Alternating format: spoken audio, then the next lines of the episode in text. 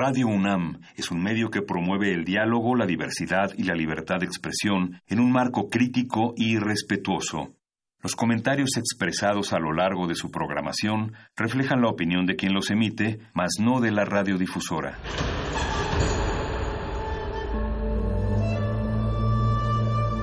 Un templo para la apreciación del ser mediante el sonido. Mediante el sonido. Para nosotros, El sol sale durante la noche. nuestros gritos llevan la mesura del silencio. Y el descontento está lleno de baile y risas. A todo, incluso a nosotros, nos resistimos.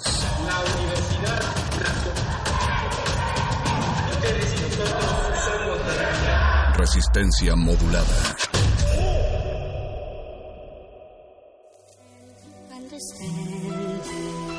Get misty just holding your Holding your hand and gripping tightly to your fingertips. Watching with a nervous stare and wondering when lingered lips would meet again. We decrypt the mysteries between all these places that I've visited. This vista is serene. I believe the atmosphere was made up when you landed here and froze me in position, thus suspended like a chandelier. Turned my insecurities to wisdom and disbanded fear until the only thing that I resembled was a man revered. See, I met this planet here with lonely apprehension. Always let the canvas smear and hold me back from living till I finally advanced some years and told my after vision. You had best be taking chances, merely moping ain't revision. Then I exited a panic year and followed through the months. Traded out my bumps and bruises for a solitude and hugs. Went from solemn in a hollow shell to swallowing my tongue and only skipped an hour past till I was awkwardly in love. Like, oh my darling,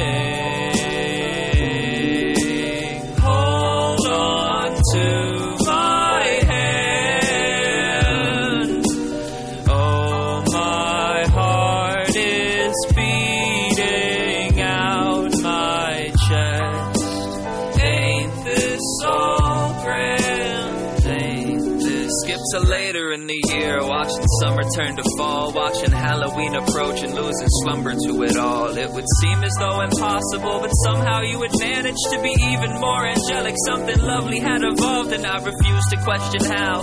Just smile in euphoria, always entertained, and all the while never bored of ya. Cause everything about you, from your smile to how you spell your name, is absolutely perfect, and I swear I've never felt the same thing about you. From your smile to how you spell your name is absolutely perfect, and I swear I've never felt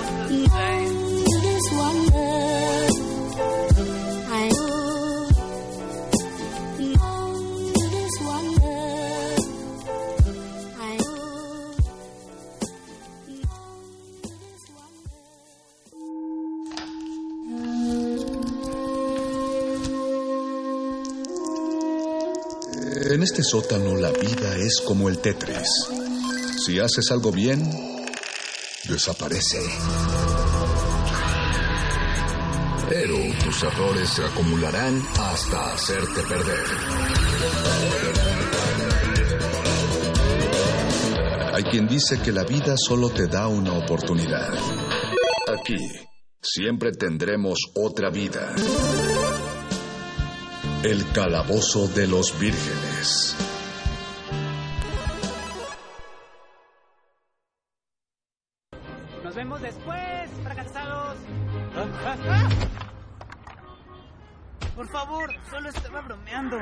Ah, soy una persona graciosa. Sí, lo eres, idiota. Todos se reirán al ver este video. ¿Me estoy volviendo loco? ¿O tal vez solo me golpeé la cabeza? ¿O las dos? Olvídalo. Yo me largo de aquí. Bueno, claro que me gustaría si supiera cómo. ¿Qué? ¿No conocen los letreros de salida? Ese es el tipo que se llevó a mi hermana. ¿Entiendes que estamos juntos en esto? Claro que no. Tu abuelo es un viejo lunático. Y ese banderraro actúa como si fuera un general en una guerra imaginaria. Sin ofender, muchachos. Sigan esforzándose. Tienes que saltar. ¿Te volviste loca? No voy a saltar de un avión.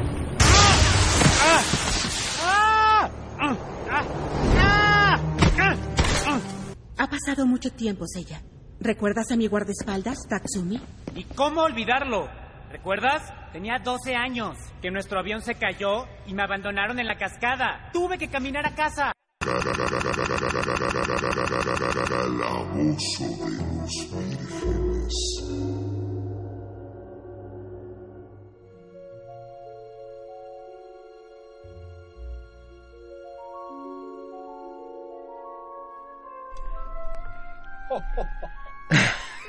Perdón, me estaba riendo. Es 23 de julio, es martes, son las 8 de la noche con 9 minutos y medio exactamente y ya comenzó Resistencia Modulada con su estandarte friki de nuestra nueva temporada después de regresar de tres espantosas semanas de vacaciones que no tienen idea de cómo padecimos porque estábamos lejos de ustedes, lejos de los micrófonos y lejos, lejos de llegar a nuestra Legión Virgen que ya nos está siguiendo en nuestro Facebook Resistencia Modulada donde tenemos también el Facebook Live y probablemente los que nos están escuchando en el 96.1 de FM. Tenemos casa llena y ñoña. Esta noche está nuestro querido sanador sonoro, Paquito de Pavuro. Jamás me lo perdería por el mundo. Nuestro explorador gráfico, el Gabo. ¿Qué tal? Buenas noches. Por el mundo. Sí, no, no, lo dije muy mal. Berserker metalero, perro muchacho. Hola Mario Conde, dame tu fuerza Pegaso y así, ¿no? Ah, ya, ya, ya se está perfilando de qué va a ir el programa el día de hoy. También ya le escucharon reír nuestra querida amazona de la voz, Diana Nolan. Hola, hola. Bienvenida, Diana. Qué bueno que viniste, qué bueno que te descolgaste para acá. Y como siempre, el pangolín de la fuerza a la mano derecha del máster, el Bofes, Adrián García. Muy buenas noches, querida audiencia. Bienvenidos a esta nueva temporada de su programa Friki favorito. ¿Ya es nueva temporada? Pues es, Dijo- que, es que ah, dijo el regresamos mago. de vacaciones ya cuenta. Dijo el mago, yo obedezco lo que él dice. Traemos nuevos Sí, fríos. si lo dice el mago, Si lo dice el máster. Subimos de nivel. Subieron de nivel después de su última misión. Esperamos que hayan disfrutado las recopilaciones musicales que dejamos para ustedes a lo largo de, de las tres semanas de vacaciones. Hay que hacerles un test. Hay que hacerles un test. a Oye, ver te faltó presentar a la voz interior de todos nosotros. Exactamente, la voz interior de todos nosotros, nuestra concilieri Ari está aquí a nuestro alrededor y dentro de la cabina con nosotros. Saludos. los que no lo saben, esto es un matriarcado. ella, ella, no, ella nos hace el bar, el verificado cuando lo necesitamos, porque muchas veces, particularmente yo digo datos erróneos, principalmente numéricos, sobre ingresos de taquilla, o años, o personajes, o esa clase O de cosas. directores o compositores de música. Y entonces Ari está aquí amablemente eh, tirando paro para que no- nosotros no nos, no nos demanden por las leyes de radio y televisión que llevan 50 años escritas de que estamos dando una información errónea. El tema de esta noche, hay un montón de cosas que decir, digo, pasaron tres semanas y, y podemos hacer un, un recopilado El de lo que- friquismo no descansa. el friquismo no descansó en estas tres semanas, o sea, hubo hubo el, el estreno de la última película de la fase 3 de Marvel, eh, los anuncios que se hicieron en la San Diego Comic Con, que claro, los de Marvel brillaron, pero pues también hay, hay, hay otras cosillas que se anunciaron por ahí. El estreno de Saint Seiya en Netflix, que es lo- el, el tema principal, ya de, váyanos dejando sus comentarios en Twitter, arroba R modulada, o en Facebook, Resistencia Modulada. El Y- estreno de Evangelion en Netflix. el estreno de. Evangelion en. Netflix, que fue... Ya, ya teníamos una colita, ¿no? En la semana antes de salirnos. Sí, ya había salido, justo había, se había estrenado. Lo medio mencionamos, todavía no se alcanzaba a ver. No, eh, no sabíamos que el doblaje iba a también ser un tema polémico, ¿no? que, que por cierto va a ser a, a ¿No lo que nos vamos a... Híjole. No, Es que de repente Ah, tenemos noticias, ah, bueno. previas, Ahí- entonces... Ahí, ahí, ahí queremos escuchar ese chisme, pero antes de entrar en eso, no les estamos mintiendo también, eh, tenemos, eh, tenemos de invitado al maestro Javier Rivero, pero como seguramente se habrán dado cuenta si miran por su ventana, la ciudad es un poco difícil y complicada, eso no es una ventana, perro muchachos, es el Ah. vidrio de producción. Pero si miran por su ventana que da a la calle, van a ver que hay, hay una lluvia torrencial impidiendo el paso, pero no, este, no se preocupen si tendremos al maestro. Mientras tanto, mientras Víctor puede seguir tosiendo con calma, vamos a escuchar nuestra no, todavía no la vamos a escuchar. Este, entonces, Diana, cuéntanos el chisme de por qué, por qué se esperaba que, que el, que acerca del doblaje de Evangelion. Bueno, ah, es un redoblaje, básicamente. Entonces, eso implica para muchos una polémica, porque creo que nos estamos dando cuenta, porque hemos llegado a la etapa en la que ya no somos el target específico de las cosas. Ya han pasado 15, 20 años desde que nosotros estábamos ahí enfrente del televisor y éramos el, el público principal de, de todas esas cosas que, que estaban dedicados a los niños y a los jóvenes. Y, y se está haciendo otra vez la- el- incluso lo que está haciendo Disney con todos los live action, está retomando las historias originales y haciéndolas de nuevo. Y en muchos y en muchos casos pues simplemente las están repitiendo. Me parece que lo que pareció lo que y pasó con Evangelion fue que remasterizaron eh, la, la serie animada y eh, pues en lugar de pedir eh, que se a lo mejor no sé aclarar el audio o algo así que a veces no es posible por el tipo de material del que se componen todas esas cosas de origen eh, pues se hizo un redoblaje y pues obviamente todo el mundo, bueno, mucha gente saltó y pidió a sus voces originales o criticó o alabó las nuevas voces. El, el pro- el problema creo que también tiene que ver con la traducción, ¿no? Al grado de que se retiró la persona que hizo la traducción de Evangelion para Latinoamérica, que tiene una, no recuerdo su nombre ahorita, pero al parecer tiene una amplia carrera traduciendo animes, y pues es que muchos fans se quejaron de la autocensura, Mm, en concreto se referían a la escena de Shinji Kaworu, que era pues una escena abiertamente homosexual y revolucionaria para su época, en donde Kaworu le dice, te amo, Shinji, y el Shinji así como, ah, y aquí le pusieron, me caes bien.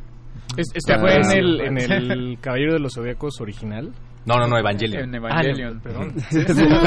Parece que Paco está Perdido, ya, ya perdido quiere, no, ya quiere, espacio. no, ya quiere Ya más quiere bien entrar a ese tema. Pero es, es que eso no, no debería contar como una... O sea, un redoblaje no debería ser una reescritura de la historia, ¿no? Eh, se está haciendo un nuevo doblaje, todavía no, no, no estás volviendo a dibujar toda la serie, no estás cambiando la trama desde el inicio. O sea, se supone que el trabajo sería apegarte a lo que ya está.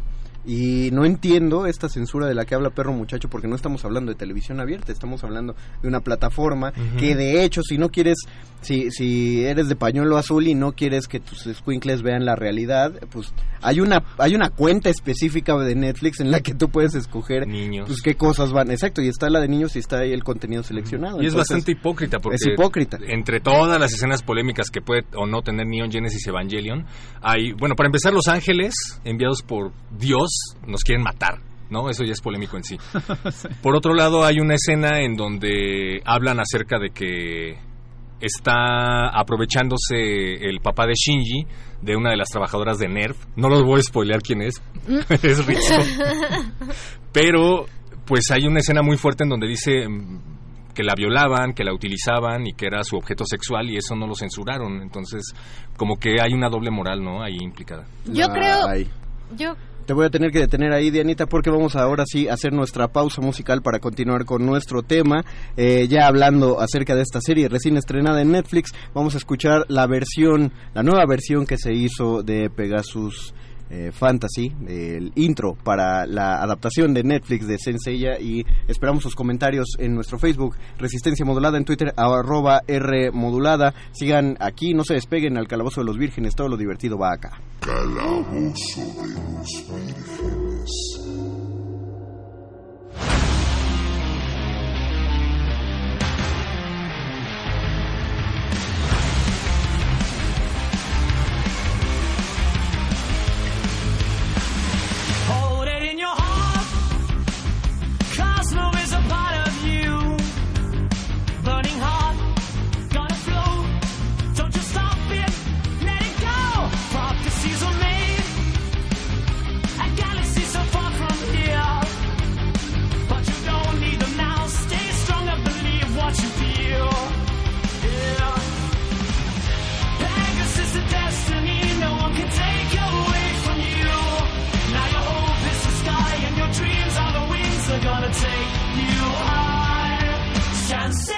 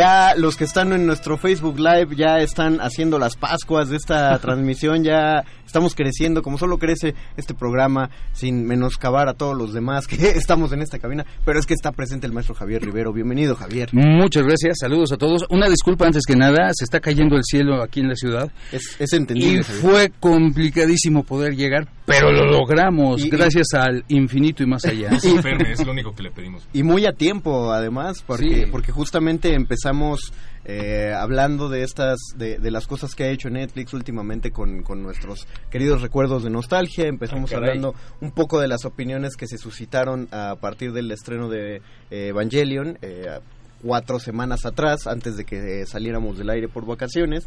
Y ahora, pues cuando regresamos, de pronto ayer empiezan a arder las redes sociales porque quienes no habían visto eh, Saint Seiya en el estreno en Netflix, vieron que ya estaba circulando un video donde se estaba...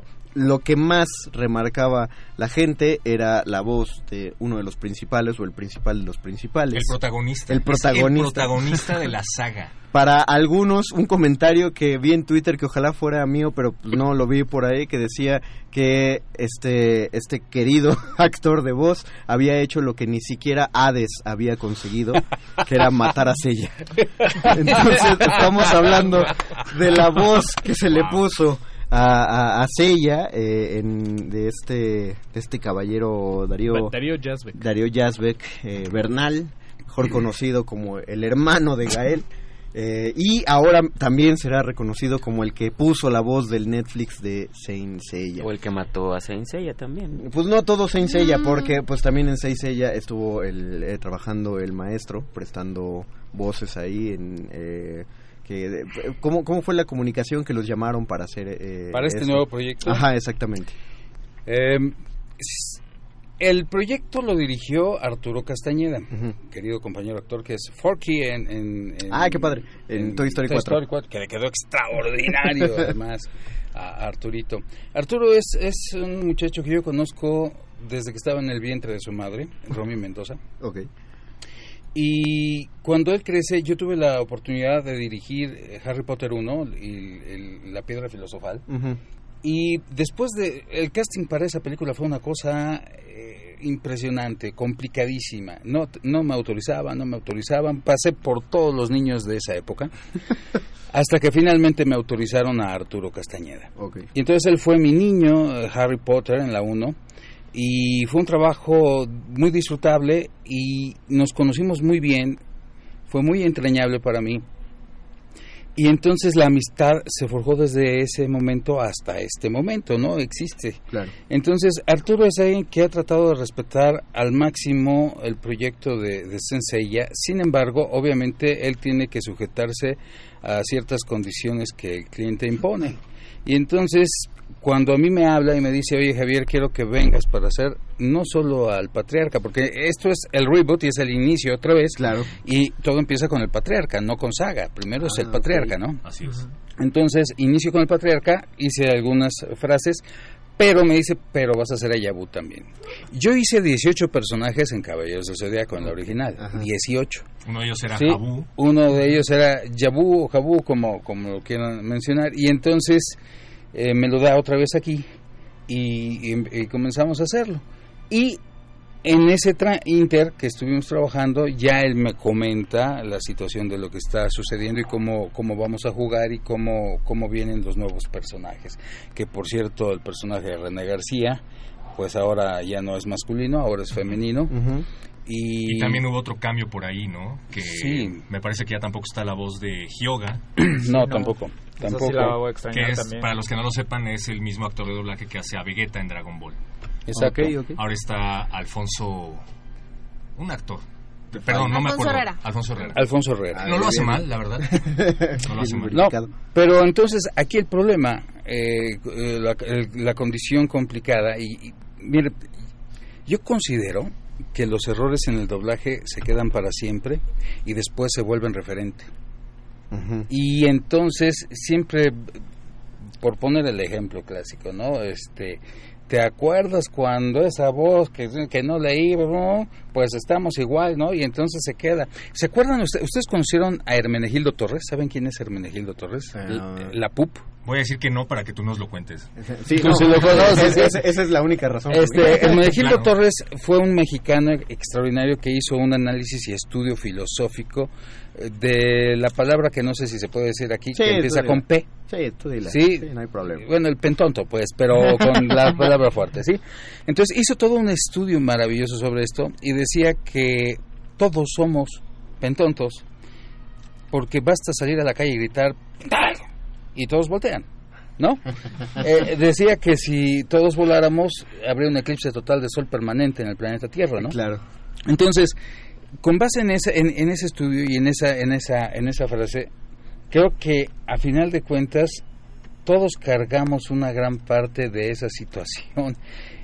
El, el problema que hay aquí con, con, con Netflix es que desgraciadamente eh, la parte del marketing se pone por encima de la memoria nostálgica. Claro. Que ese es otro gran tema en, Yo- en el doblaje. ¿no? yo- Ha habido yo- tantos actores de doblaje muy talentosos, pues siempre deciden poner, no sé qué, a Belinda, ¿no? O a Sí. María Mira, yo, yo, yo, eh, no me- peleo a veces un tanto con la nostalgia, sobre todo cuando se están haciendo reboots. O sea, cuando estaban contando lo de Evangelion, les doy completamente la razón, porque como dije, estamos hablando de la misma, la misma animación, la misma caricatura. misma historia. Se siente feo como volver a ver este, cosa que ya nos platicó Javier, como volver a ver La Bella Durmiente o Robin Hood eh, de, Disney, películas de antaño que ya les cambiaron el doblaje y se sienten muy, muy raras, ¿no?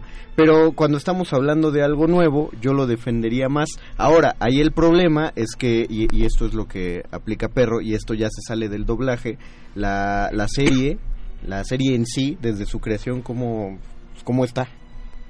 La serie no es mala. La serie no es mala, definitivamente. Yo, yo ya la vi completa. O sea, el día que se estrenó me la eché completa. De hecho, vengo de reverla un cachito. Muy bien. No es mala. Hay que decir que está muy bien la animación. Se está respetando un poco más el manga. Hay Explorador. pedazos que no se habían Sí, explorado no. en la serie original. También Pero te- también- yo no sé si yo sea el target, es lo que platicábamos, ¿no? Creo que está dirigido a un público todavía más joven. Pero retomando un poco lo que decía, a lo que iba Javier Rivero, sí, definitivamente el marketing tiene un peso muy trascendente, pero yo no sé qué tan vendible sea un producto, hay que decirlo, que está tan mal hecho. Quiero el ser- personaje principal es Quiero ser un poco abogado del diablo. Y me, quiero ir a- sélo. me quiero ir al otro lado. Entiendo, entiendo la situación de los fans. De hecho, la entiendo más de lo que ustedes creen. Yo también, a mí, a mí no me gusta eh, eh, el resultado en algunos puntos a nivel de, de calidad. Yo tengo 33 años en el doblaje de voz y 29 años dirigiendo doblaje de voz, que he dirigido muchos proyectos. Conozco lo que es la parte de la dirección. Desde ese punto de vista, em, no le puedes sacar sangre a las piedras. Cuando un- un- una persona no tiene la capacidad, no hablo del talento, ¿eh? el, el- el muchacho yo lo he visto en, en otros formatos, hablo de, de series, hablo de televisión, hablo de otros formatos y me parece muy bueno, no me parece malo. ¿eh? Es, es también una cosa que decían en, en, en Es Twitter, buen actor, que es les buen había actor. encantado en la Casa de las Flores, pero ¿cómo Sí. dice esa frase de Salamanca, Lo Víctor? que natura non da, Salamanca no lo presta. Y, y justo creo que es algo que hay que resaltar, que ser un buen actor en pantalla, o ser un buen actor de televisión, ser un buen conductor, o ser un buen locutor, ser un buen algo en cuanto a medios de comunicación audiovisual, no garantiza ser bueno en todos y por supuesto no garantiza ser bueno en uno de, de los más Exacto. específicos y demandantes que es eh, el doblaje de voz. Eh, Tomemos en cuenta que son muchas las especialidades de, eh, del mundo artístico. Una de ellas es el doblaje. A nivel técnica, es la más difícil y más complicada de todas las especialidades. Yo he tenido la fortuna de pisar todas, de, de- trabajar en todas las especialidades y créanme, la más complicada y más difícil es doblaje de voz. Y no es una especialidad que tú llegues y en media hora o 40 minutos la puedas aprender y mucho menos dominar. Entonces, desgraciadamente, cuando tú pones a una persona que no tiene el know-how y el entrenamiento para esto, con, perdón que lo diga, con mis compañeros que son unos monstruos en ese medio, pues se nota, se nota la diferencia y, y mucho, brinca. Ahora, comprendamos también otra, otra situación. Eh, yo, yo pienso que aquí hubiera ah, tenido que haber antes un algún tipo de, de estudio más profundo acerca del significado de la memoria nostálgica a nivel de lo que representa un personaje y una voz en el anclaje del alma, de la conciencia, del espíritu del público. Y desde ese punto de vista, yo entiendo que Netflix como Televisa y como cualquier otra empresa, tiene contratados a sus artistas con una exclusividad y dice, tú eres mío. Y te pago mes con mes. Y de repente, oye, este, Jazzbeck, pues este, tenemos cuatro meses que no, no hemos hecho nada, yo te estoy pagando y necesito usarte en algo para que me produzcas, ¿no? Vete a hacer sella. Eso es lo que ocurrió. Eso es lo que pasó, ¿me entienden? ¿No le Ahora, no nada? estoy diciendo que No, esté no, bien no, o que exacto. esté mal. No, no, no, eso, fue lo, eso fue Sí. lo que pasó y, y es lo que eh, lo que yo decía y, y- y no es no es jugar abogado del diablo. Son son son unos nuevos tratamientos hechos para nuevas generaciones. Vamos a extrañar unas voces, pero si si el trabajo se está haciendo adecuadamente, pues que salga, ¿no? Sí, y ya pero- si a mí no me gusta, me voy a comprar mis DVDs. Y... Creo que ahí sí hay, hay que separar eh, la parte, lo que queda ante la nostalgia, que para mí eh, no es que no sea defensible, pero eh, que está muy al margen. Es decir, se puede hacer una serie, un reboot de una serie con una óptica completamente nueva, con nuevas perspectivas, con guiones distintos. Eso, eso está muy bien. Pero creo que lo que hay que señalar es justamente la falta de calidad en el, en el resultado. O sea, creo que la nostalgia, bueno, sí, todos hubiéramos querido a lo mejor que las dos fueran las originales, si es que existieran todavía. O sea, yo hubiera querido que, porque vi el casting, ¿no? Del Rey León, por ejemplo, yo no he visto la película aún, no me la vayan a spoiler. Y no sé si este. si. eh, para mí era un problema, por ejemplo, yo sí sufrí cuando dije, bueno, pero ¿cómo es que de un elenco de Jeremy Irons, de Rowan Atkinson, de James Earl Jones, pues llegamos a un elenco bastante, digamos... Homogéneo. Homogéneo y, eh, bueno, quiero pensar que será mejor, pero en fin. Eh, eso es una cosa distinta, o sea, mi, mi, mi, mi- problema es, es mío, es decir, yo soy el que espera. Pero tienes un punto en lo que estás diciendo bien importante. Mira, el Rey León, la original, que nosotros vimos eh, hace varios años todavía, este, no usó ni un solo Star Talent. Y desde el primer momento en que apareció en pantalla se volvió un clásico.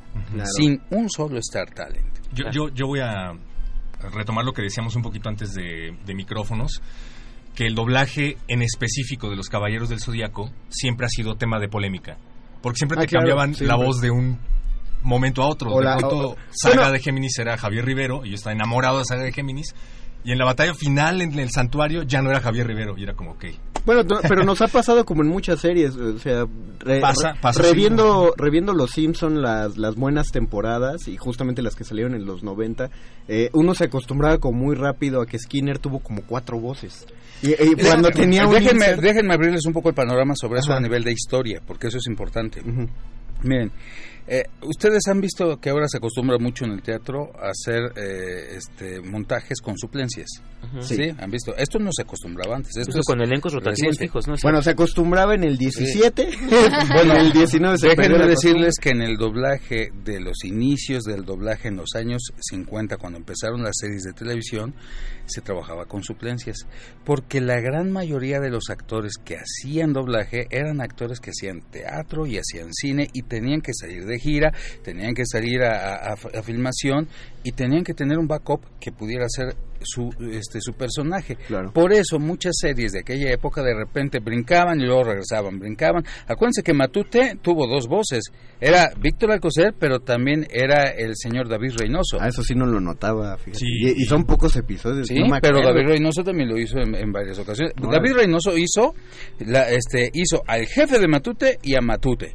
En, ¿En va- el en mismo varios capítulos, sí, Órale. no, en varios, en, en diferentes capítulos, obviamente. Pero esto, esto pasaba en muchas ocasiones. Largo a veces lo hacía Antonio Raxel en, en Los Locos Adams y a veces lo hacía Claudio Brook, sí, etcétera. Eh, esto se los digo porque yo lo vi, a mí no me lo cuentan, a eso sí me tocó vivirlo, ¿no? Los que vivimos en la época Sí. de- del auge de los Caballeros del Zodiaco nos tocó. Pasó lo estrenó la mismo. película. La Lo, película lo que era como- dice, ¿no? Pasó que lo mismo. que Y era gente 10 completamente 18 personajes. en No me hables de usted, yo soy Javo para ti y para todos. Para Es que toda la primera vez familia. que Diana- ¿Cuál es tu Diana? Yo soy Javo para ti y para todos, ¿eh? Déjenme, déjenme hacer una, una pausa ante todos para saltarnos la pausa musical, porque quiero pensar, Paquito de Pablo, tú tienes ahí comentarios en Twitter. Yo tengo aquí Sí, varios sí, en sí, Facebook. sí, tenemos ¿Qué dice Twitter? mucho buzón. Nos escribe Oscar Uzumaki, también conocido como Uzumaki-kun. Hola, Uzumaki. Uzumaki. A otra dimensión. y nos hace dos preguntas.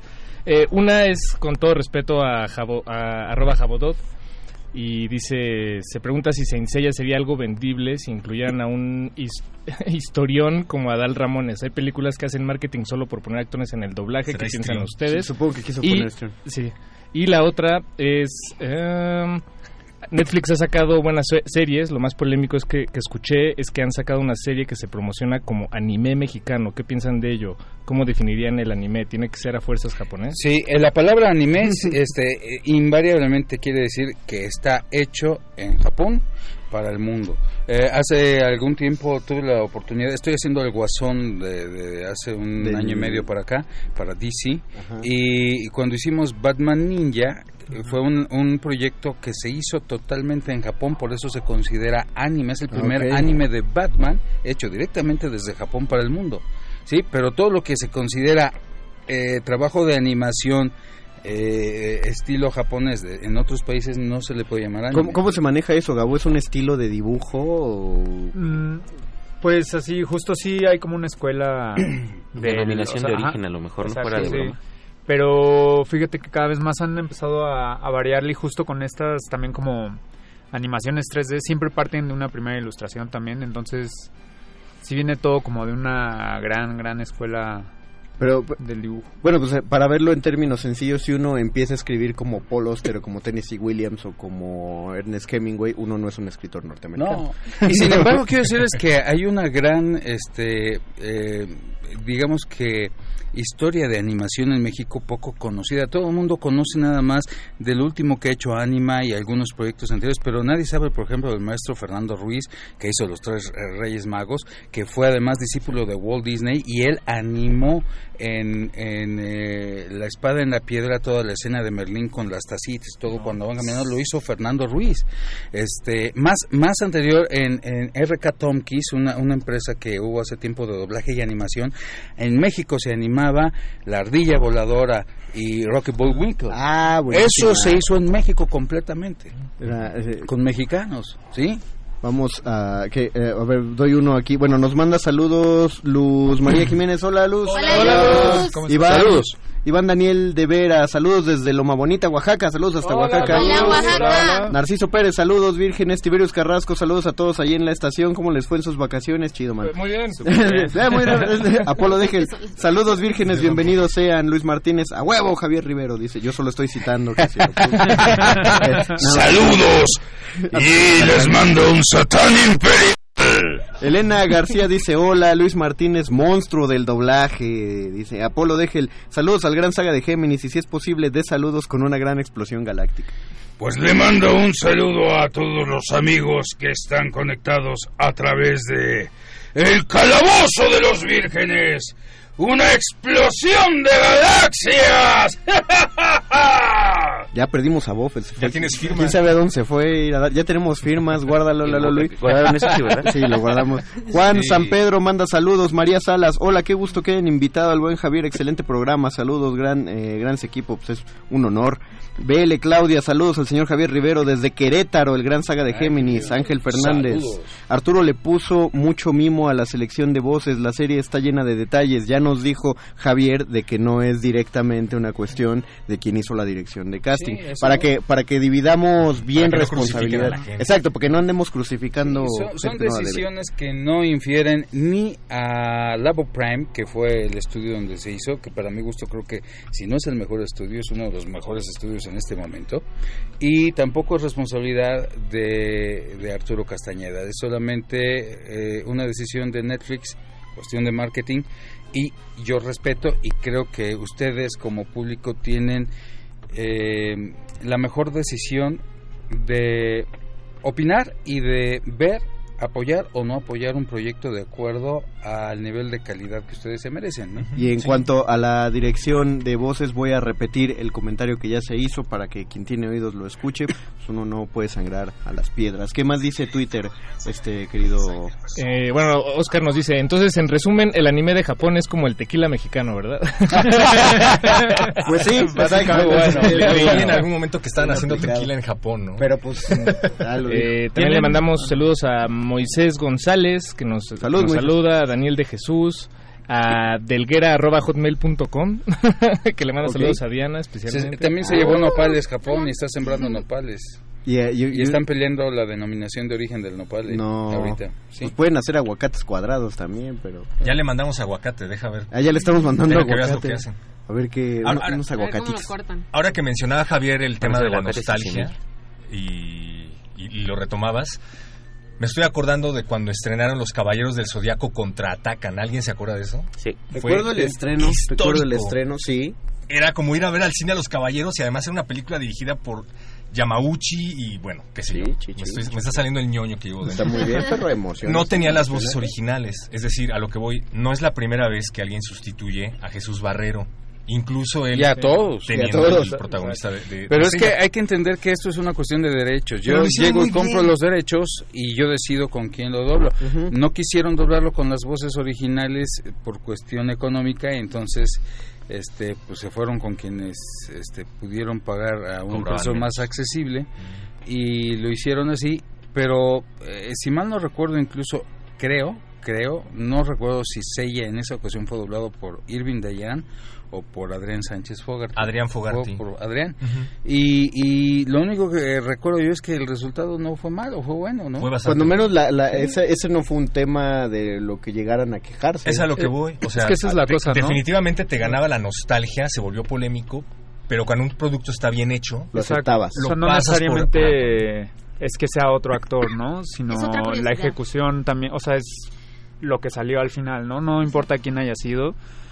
eh, en el sentido de que se vale darle chance por algunas u otras razones a todos, pero... Es, es como ver un Batman en el cine, o sea, ya vimos seis o cinco. Sí Y los que de- faltan. Y los que faltan. fa- sí, ¿no? Para Javier. Eh, Javier, cuando, por ejemplo, vas a entrar a un proyecto que está ya empezado, ya tiene una voz característica, un personaje, pero por alguna razón te, te encargan hacer la voz de ese personaje, ¿no?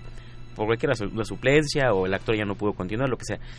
¿Tú, tú opinas que es mejor tratar de, de imitar la voz original o darle definitivamente una voz completamente nueva? Eh, depende, depende de varios factores. Depende primero del proyecto, depende de la envergadura del proyecto, qué tan, tan grande es, qué tanto se espera.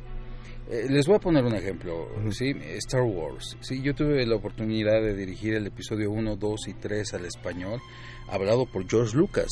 ¿sí? Esa es toda una anécdota, es todo- todo- toda una historia. Eh, dirijo el episodio 1 eh, en, en la original La primera vez que se dobla Star Wars al español latino se dobla en Los Ángeles en una empresa mexicana que estuvo allá que se llamó Sonomex, dirigida por el señor Salvador Nájar y él hizo a, a este Luke Skywalker en esa en esa versión, Antonio Raxel hizo a este Obi-Wan Kenobi si mal no recuerdo y el señor Carlos Petrel hizo a Darth Vader de las de los que yo recuerdo, ¿no? Eh, no recuerdo quién hace en esa ocasión al emperador. Después se vuelve a doblar aquí en México, eh, se hace un redoblaje dirigido por Carlos Pontón en Audiopost, donde el personaje del emperador lo hace el señor Ricardo Lezama. En paz descanse. La, la voz original del flaco, del gordo y el flaco, el papá de Yasmín en, el, en la película de Aladdin, eh, una voz emblemática, muy, muy bonita la del señor. Pero cuando a mí me llega el proyecto y veo el personaje, porque me pedían casting de varios, con mucha honestidad, no por falta de talento y falta de capacidad, yo sentía que el timbre de voz no era el adecuado para ese personaje y se me caía. Y entonces decidí probar a otro actor. Me lo hizo Jesús Colín y fue prácticamente una calca del personaje. Lo mandamos, inmediatamente lo ve, lo escucha George Lucas y dice que lo quiero a él, ¿no? Pero ¿qué sucede? Episodio 1, episodio 2. En el episodio 2 me llega Jesús Colín que hacía el maestro Roshi en, en- en Dragon Ball. Oh, wow. Me llega con un infarto cerebral y todavía me saca el personaje perfecto. Episodio 3 me llega con dos infartos cerebrales y todavía me lo saca bien. Viene Clone Wars, lo busco, él ya vivía en Acapulco, estaba muy delicado, vino a hacer la prueba de voz, pero ya con muchos problemas, regresa a Acapulco y se muere, se nos va. Y entonces, años antes yo había hecho, ah, ¿se acuerdan de Pollo Robot? Sí, Llegaron no. a ver, es, es de culto ya. es- es- yo trabajé mucho en Pollo Robot y fue la primera vez que yo hice al Emperador y a, y a Palpatine a, a- y, a, y a- y a Darth Sidious en, en- ahí, ¿Ese sí imitando oírlo? a Jesús Colín. A ver si podemos oírlo porque Sí. le, le hablaba bien feo sí, sí. Darth Vader, tú tienes que estar en el lado oscuro. Sí, bueno, el- la situación es que cuando muere el maestro Colín, decido mandar un- una prueba de voz del personaje y les voy a ser honesto, yo hubiera podido hacer los dos personajes, pero en ese momento tenía yo muy buena relación con alguien. Hoy ya no hay muy, muy buena relación, sin embargo yo lo sigo apreciando y creo que es un monstruo de talento. Y, mandé un- una prueba de voz para hacer a Palpatine con mi voz y otra prueba para hacer a Darth Sidious con la voz de, él, de Carlos II. Ujú. Y los escuchó el señor Lucas y lo autorizó. Y yo lo que hice fue a, un Palpatine emulando, imitando al maestro Je- Jesús Colín para que no se perdiera todo lo que venía ya en la saga haciendo el maestro Colín, porque ahí era muy importante. Y entonces el personaje habla de esta forma. Princesa, la Federación de Comercio nos impide las negociaciones. ¿sí? En este rollo es en el que lo hicimos para tratar de dejar más o menos el, el- el mismo mood, ¿no? Pero ahora, hay otro tipo de personajes que de repente tú les vas a imprimir tu personalidad y que no no y no y no hay tanto problema en ese sentido. Me pasó con Cerebro en Dexter que en algún momento me lo dan, pero ya venía de hacerlo este un actor, luego lo hizo otro, luego lo hago yo y luego lo siguió haciendo otro a- otro actor, ¿no? Me pasó con Peludito en Las Chicas Superapestosas. Este, lo venía haciendo Carlos del Campo. Él se va de gira por alguna situación de, de te- de teatro. Lo sigo haciendo yo. Yo le doy mi propia personalidad, este, etcétera. No, depende del proyecto. Depende. Sí, porque aparte, por ejemplo, en el caso de Peludito, creo, eran habían había hecho pocos capítulos, ¿no? O, o no había tenido tantas participaciones Peludito cu- Sí, para cuando eran cambiaron la voz. eran pocas. Entonces eh, el, el, el público lo aceptaba como con más Sí. facilidad. Y, y- y- y les pongo otro ejemplo, y además nadie se lo imagina que pasa, ¿eh? En Star Wars, en el episodio 3, este, nadie se imagina todo lo que es el trabajo atrás de un proyecto de cine cuando lo dirigimos. Son este, 20, 22, 25 días de trabajo porque te llega un primer preliminar con el primer corte de edición, haces el doblaje sobre eso, te llega el segundo preliminar, lo subes para ver qué sobra, qué falta, qué porque son este la misma escena pero con la segunda toma o tercera toma o quitan escenas o ponen nuevas y entonces hay que volver a rehacer muchas cosas y así te llegan, a mí me llegaron de esa película siete rollos, ¿no? Siete preliminares. Y entonces son cambios y cambios y cambios. Entonces, el último día ya para entregar, que ya se tenía que ir la pel- película porque se tenía que hacer la mezcla en Skywalker Ranch, este, con las escenas nuevas, de repente a las 2 de la mañana, 1 de la mañana, a ver, consíguete a los actores que vayan a esa hora porque urge, ¿no? Y entonces nadie sabe que yo en, en esa película hay escenas, pedacitos donde Yoda lo hago yo, donde Darth Sidious lo hago yo, donde este Palpatine lo hago yo. Y pasaba donde- también, Sí. como decías en, en Saint Seiya, decías, bueno, yo no sabía que hacías tantos personajes, pero sí ubico a Jabu, ubico a Saga, desde luego, ubico a Argol de Perseo, esa escena en donde Shiru se tiene que destruir los ojos Claro. para, Ah. para derrotar a Argol, que se me hizo entrañable, es Javier Rivero. Yo lo identificaba porque estaba como súper clavadazo, ¿no? pero, pero no vi a alguien que se quejara porque hicieras más de una voz en la misma serie. No, porque había una calidad que se Exactamente. mantenía. Bueno, lo que pasa es que haces, eh, trabajas tú con tu voz, pero le das una actitud diferente a cada personaje. Este, an- no, nos quedan 10 minutos, 9. ¿Qué? ¿De programa? De programa. No puede De- ser. Hemos, hemos hablado eh, ¿Y qué nos vamos a ver en el próximo? ¿Qué? ¿Por qué Pero eso no se agotó? No, no, no, eso no. hay un chorro de cosas que decir todavía, pero justo no quería que este tiempo se fuera sin que antes todo esto que nos estás diciendo es una escuela en sí, pero es una esto ha sido solo una clase y, y, y- y ahora sí que se la llevaron de regalo, Re- replíquenla. ¿Le puede pedir Saga de Géminis a Benito Taiwan Pero- una hora más de calabozo? por favor? pero, pero, pero, si quieren ustedes aprender más estas estas profundidades de la voz, Javier, pues por petición popular, ¿no? Se- Ah, claro, claro, miren, está- estoy, ah, esto es bien, bien, bien padre. Resulta que ahorita estoy dando clases, tengo mi, mi curso de, de- de largo de actuación y doblaje de voz. Eh, lo abrí de 8 de la mañana a 11 de la mañana y entonces varias personas me empezaron a hablar que querían curso, que por favor, entonces resulta que cinco personas ahorita este, ya las tengo seguras y voy a abrir el siguiente de 12 del día a 3 de la tarde solo los sábados y entonces como estoy esperando juntar 10 personas. Yo espero abrirlo entre agosto y septiembre. Si los junto en agosto, en agosto empezamos. Si no, en septiembre, pero yo creo que va a ser en agosto porque eh, están bastante este, Sí, está- motivados.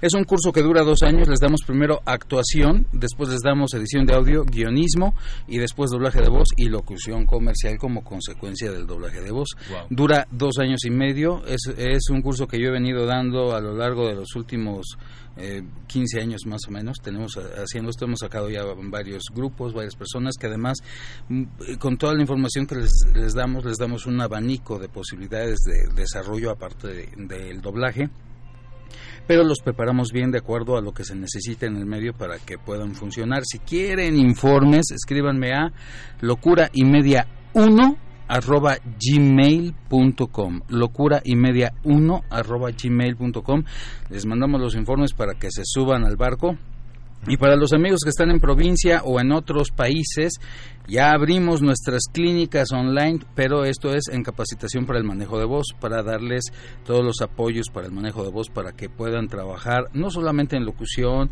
o en doblaje o en estas áreas, sino también si tú tienes que eh, hacer ponencias, dar conferencias o pláticas con las clínicas online, pueden capacitarse y además económicamente. Acabo de tuitear eh, arrobando a, a Javier y a Resistencia Modulada. A ver, Paquito, si me ayudan con un retweet de Resistencia Modulada para Gracias. que para que ubiquen el cartel eh, de esto, porque les quedan les quedan ocho días para que atiborren este este grupo. Hagamos un grupo de 20 personas. Ojalá entre Darío Yazbek. Sí, Ojalá entre- ya lo dijo perro. ¿Qué? Y mira, y mira, lo- nos- me encantaría me encantaría robarlo. Me gustaría verlo que lo haga No, me encantaría robarlo, pero, pero, les voy a decir pero algo, este no está mal lo que está, está- estás diciendo y con mucho respeto lo digo. Yo he tenido la oportunidad de preparar y capacitar para, para doblaje a, a personas de, de Star Talents, me ha tocado.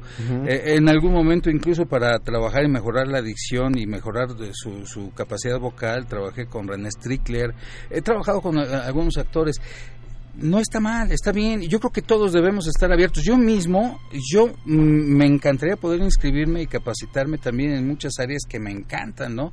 Yo quiero, eh, eh, creo, creo fervientemente que el que no está actualizado todos los días en información y capacitación se queda fuera de la jugada. Sí. Sí, es como el gimnasio, me decía también un profesor. Ah, pues justamente, José Arenas.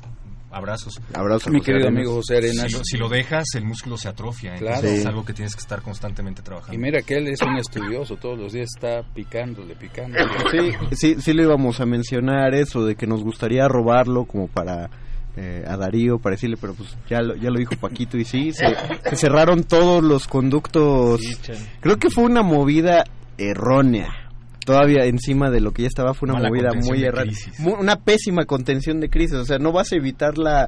eh, Taparte los oídos no te evita la crítica. Y es que déjenme tocar un punto bien importante. Yo, eh, con mucho respeto, porque yo creo que yo no soy nadie para decirle a Netflix qué debe hacer y qué no debe de hacer. A final de cuentas, él hace lo que cree que debe de hacer, pero el problema es que los fans van a hacer lo que creen que deben de hacer y ahí va a haber un, un problema, ¿no? Exactamente. Pero yo, un consejo este muy humilde a, a Netflix sería, ok, ¿quieres utilizar a tus este, Star Talents, a gente de imagen en doblaje? capacítelos y con mucho respeto y además de verdad yo le ofrezco y ofrezco este lo, lo que yo puedo hacer en ese sentido y con mucho gusto los los entrenamos para que puedan hacerlo, pero obviamente denles personajes primero este eh, pequeños, luego Acordes medianos, luego para que poco a poco vayan soltándose y que después puedan hacer un muy buen trabajo en estelares, ¿no? También digo, eh, como actor, como lo que sea que hagas, pues, ¿no? En este tipo de trabajos, pues también reconocer tus limitaciones, ¿no? Y de pronto Claro. saber decir no a un proyecto que sabes que te puede caer a grande y que puede tener como consecuencia que te apabullen en redes sociales y que al rato acabes cerrándolas. Es decir, no, no sé qué tanto puedas decidir en esos términos. Yo estoy pensando que habrá decisión en esos términos.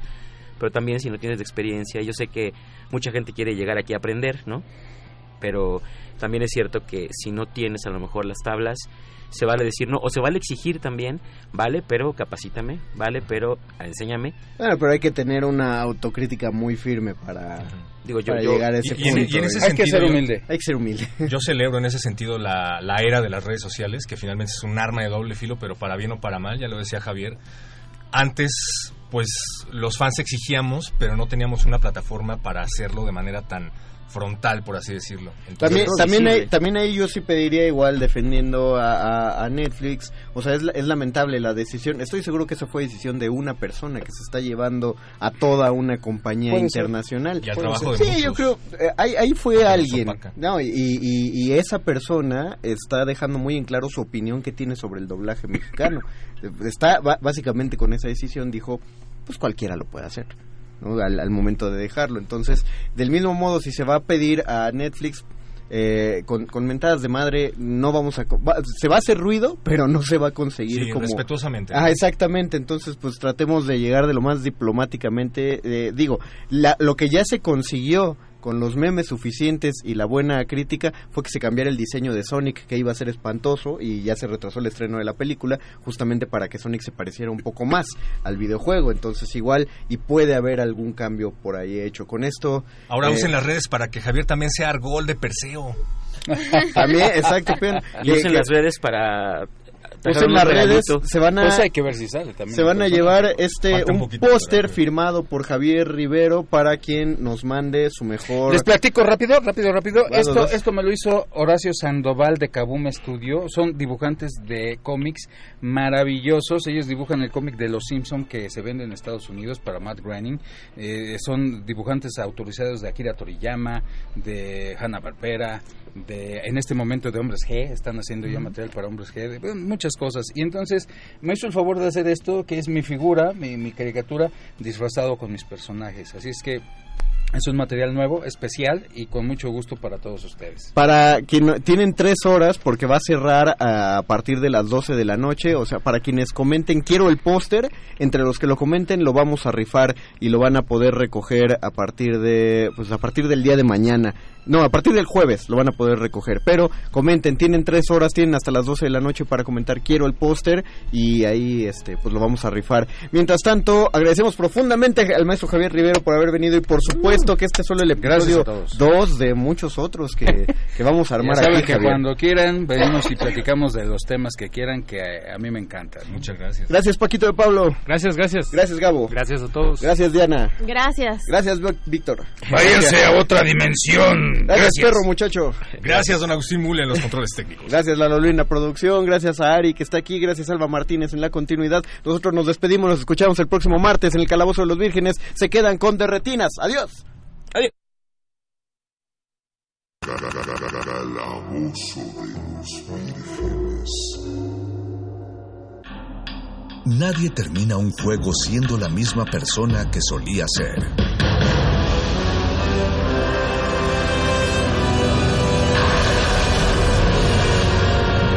Seamos alguien más. Escuchas 96.1 de FM. XEUN. Comunícate con nosotros. Correo de voz 5623-3281. Correo electrónico radio arroba unam.mx. Radio UNAM, Experiencia Sonora.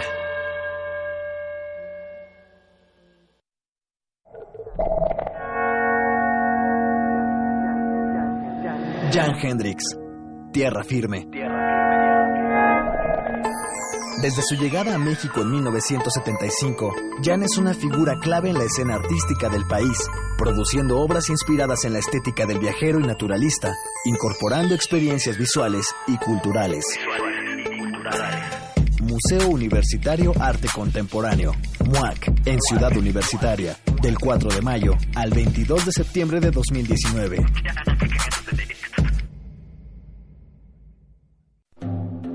En el año 420 a.C., un hombre pasaba horas tratando de resolver los enigmas orgánicos del ser humano.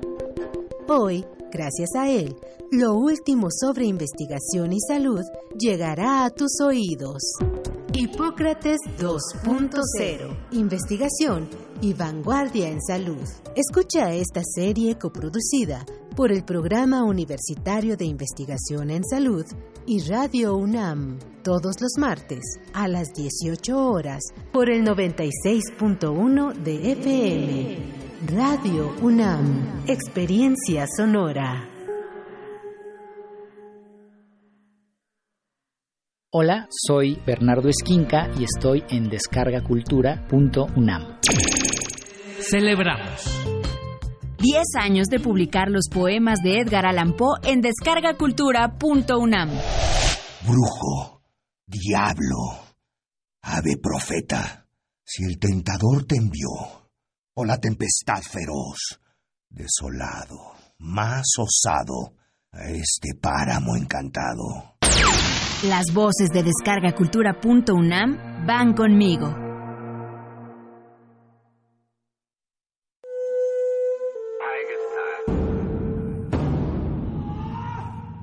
Solo hay dos momentos excelentes para ver una película. El primero fue hace 20 años, en su estreno.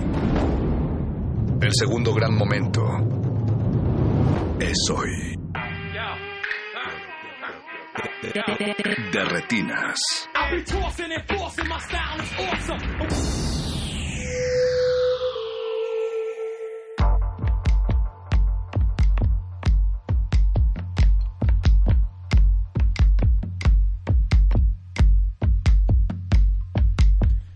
Bienvenidos a su cabina cinematográfica. Esto es de Retinas y vamos a estar hablando de cine hasta las 10 de la noche. Mi nombre es Rafael Paz y a mi derecha está Jorge Javier Negrete. ¿Qué tal, Rafa? Buenas noches. Y Alberto Acuña Navarijo. ¿Cómo estás, Rafa? Buenas noches. Chicos, espero que estén listos después de tres semanas de descanso. No, yo todavía no. Falta una semana más. A mí también, yo creo que me hicieron falta como otros cuatro Si quieren tomar la que sigue, lo podemos ver con Benito. Ah, pues sí. sí, no sé qué podrá decir él. Este- No creo que lo tome mal, ¿no? No, yo creo que no. Mira, quiero usar, quiero, quiero aprovechar este canal oficial para solicitarle a Benito, a Benito Taibo, un periodo vacacional más. No, de verdad espero que Un necesito más. Un necesito. hayan Benito. aprovechado sus tres semanas para ver todos sus pendientes. Casi para todos. programar sus próximas vacaciones. Vamos a la mitad de la torre de, de pendientes de películas, pero ahí vamos, ahí vamos. Yo tengo una torre que le digo la Torre de las Paperas, porque estoy seguro que solo hasta que me dé paperas la voy a poder ver. Y ni así, ¿eh? Y ni así, tal vez. Y ni así. Tienes razón. Bueno, sí. todos tenemos esa, esa, esa torre pendiente. Bueno, si es como tu mochila de este películas piratería. que- que la que hablamos hace unos programas, este, pues no sé, creo que va a ser más complicado. ¿eh? Ojalá hayan podido escuchar sí, ese sí, sí. programa porque si, si no lo escucharon de verdad se, se perdieron de una emisión legendaria. Bueno, y si no lo escucharon, pueden entrar al podcast de Radio UNAM y buscar la emisión de hace 15 días. Hace 15 días, exacto. Si no me equivoco, porque hace- la semana pasada hablamos de nuestras películas favoritas del primer semestre del año. Algunas joyas, algunas no. Algunas discusiones entre los participantes. Y hoy retomamos nuestras actividades usuales hablando de cine mexicano. Primero vamos a tener a María Torres de parte del equipo de Conoces a Tomás, una película que estrena este viernes, si no me equivoco, después de que tuvo su premiere en el Festival de Cine de Guanajuato, al lado de Gus Van Sant y...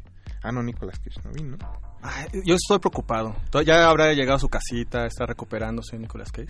Ojalá le hayan dado su sopita, este, que se haya tomado su, este, su omeprazol, sus vitaminas, que esté bien atendido. Su vitamina C. Su vitamina C. Su Un- un B12. juguito antigripal. Su Centrum, güey, ya a esa Sí. edad. Pero vamos a estar hablando de esa película y de otro estreno de este viernes, que no es, es- no es mexicano. No, no es mexicano, es chileno. Es chileno. Pero llega a México. Pero llega a México gracias Interior 13, es La Casa Lobo. Es una película bastante interesante de animación.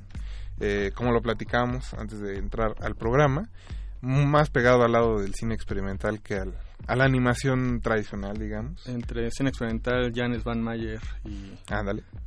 Y cuentos de hadas muy... Macabrones, eh, macabros. diría Broso. Ándale. Ese va a ser el programa esta noche. Además, vamos a estar escuchando la música de El misterio de Silver Lake, una película que se estrenó hace dos años en Cannes. Hace dos, sí, fue, no, en el año 2018.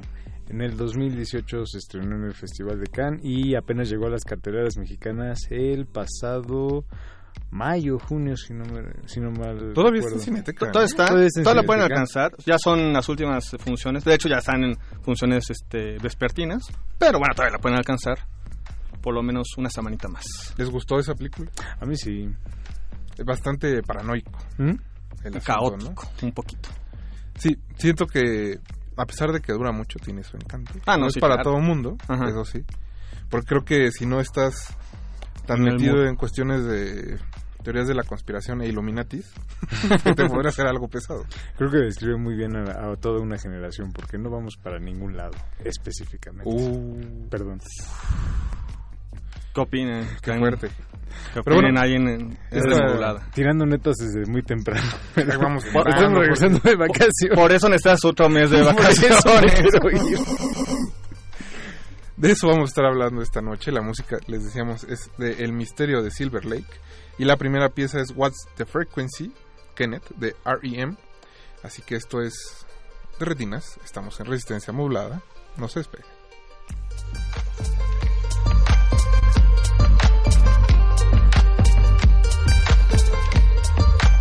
De, retinas.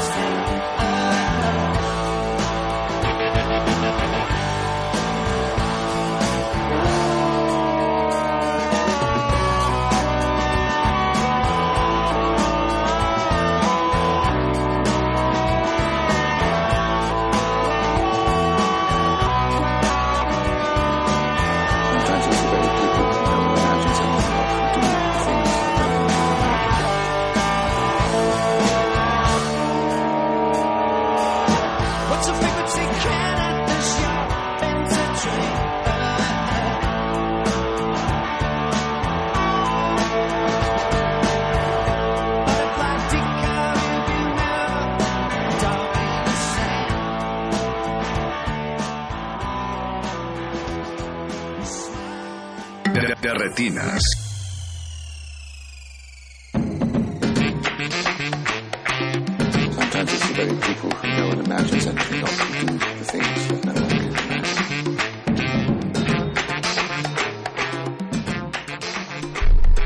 Ya estamos de vuelta en De Retinas, acabamos de escuchar a R.E.M., estamos en el 96.1 de Radio UNAM. Eh, nos pueden contactar a través de Twitter, en arroba R y en Facebook como Resistencia Modulada. Como les decíamos, en el primer bloque del programa estamos con el equipo de Conoces a Tomás, con su directora María Torres Hola, ¿cómo están? Gracias y por su protagonista. Muchas gracias María, perdón.